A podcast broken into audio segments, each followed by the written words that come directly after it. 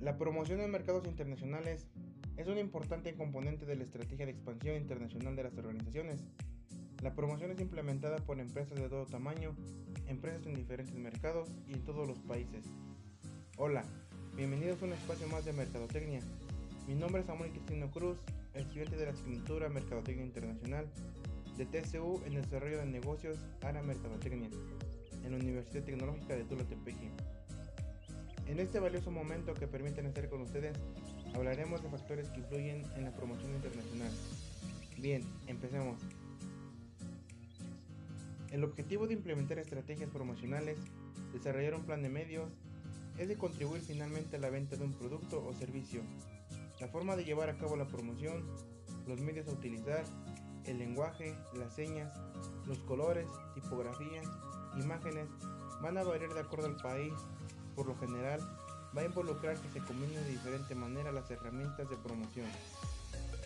Si quisiéramos agrupar estrategias de promoción de una empresa, podemos llegar a conclusión de que existen estrategias de venta directa y estrategias de uso de medios masivos de comunicación. La mayoría de empresas utiliza la combinación de las dos estrategias. Debemos asimismo definir los presupuestos de promoción y la mezcla ideal de ambas.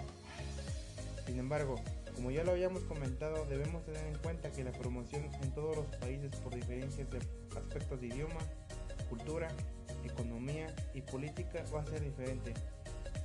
Es por ello necesario que la empresa analice los factores del entorno del marketing internacional, porque de cierta manera afectan las decisiones de promoción que la organización utilizará, además del comportamiento del mercado y el de los consumidores. A continuación, una breve explicación a qué se refiere cada factor. Bien, en el aspecto cultural, brinda a todos nosotros una identidad específica, engloba nuestros conocimientos, nuestros valores y costumbres. Cada mercado tiene cultura diferente, compuesta por preferencias, necesidades y conducta de la sociedad. Hábitos de compra. Ejemplo, es el de promoción de cerveza. Por un lado, países de América. A todos se nos viene a la mente un comercial o publicidad de este tipo, ¿verdad? El sonido característico al destaparla y servirla.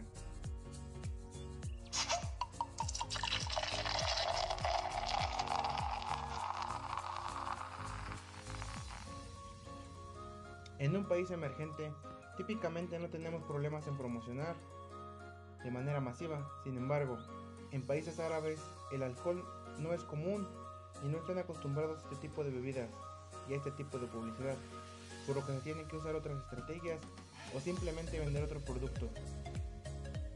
Recordemos simple que las características del consumidor influencian en las compras. En el aspecto económico, el desarrollo de este factor en cada mercado afectará tanto al mensaje como al medio de comunicación, así como la intensidad de venta directa o por otros medios.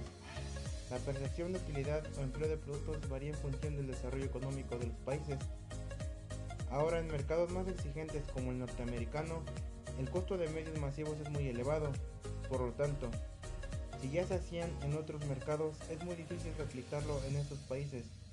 Asimismo, el precio en campañas con los ingresos es distinto en los mercados. Les doy un ejemplo. Imagínense por un momento comprar una laptop moderna aquí en México.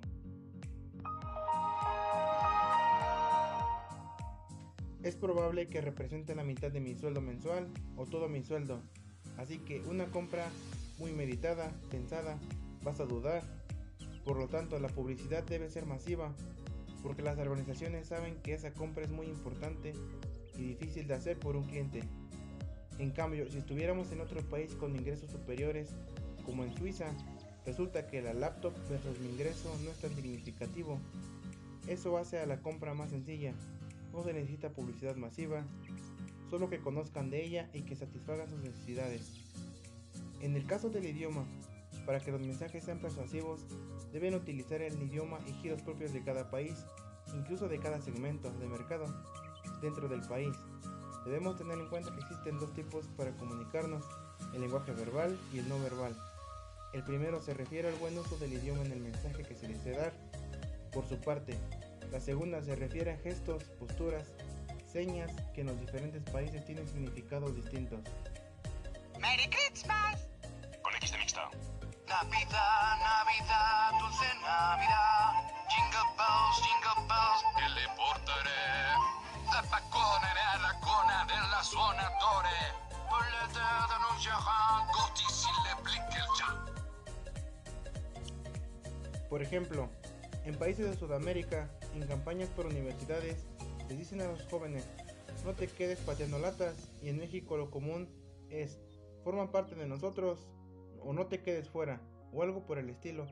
Por otro lado, en Filipinas, un gesto de cabeza hacia arriba significa sí, mientras el mismo gesto hacia abajo significa no, y para México, solo ese movimiento significa sí. Un anuncio publicitario muy efectivo en un mercado puede significar algo ofensivo o sin sentido al ser traducido a otro idioma u otras señales. Por último, y no menos importante, debemos tener en cuenta el factor político. E, es el conjunto de leyes e instituciones que maneja un país. Los controles públicos pueden afectar al producto, los medios y el mensaje en la promoción, que a su vez limitan a las conductas sociales, económicas y comerciales al punto de tener el poder para promover las exportaciones e importaciones. Por ejemplo, para la empresa Playtex no pudo utilizar en Francia ni en Dinamarca cupones ni muestras a consumidores, ya que está prohibido el uso de estas estrategias.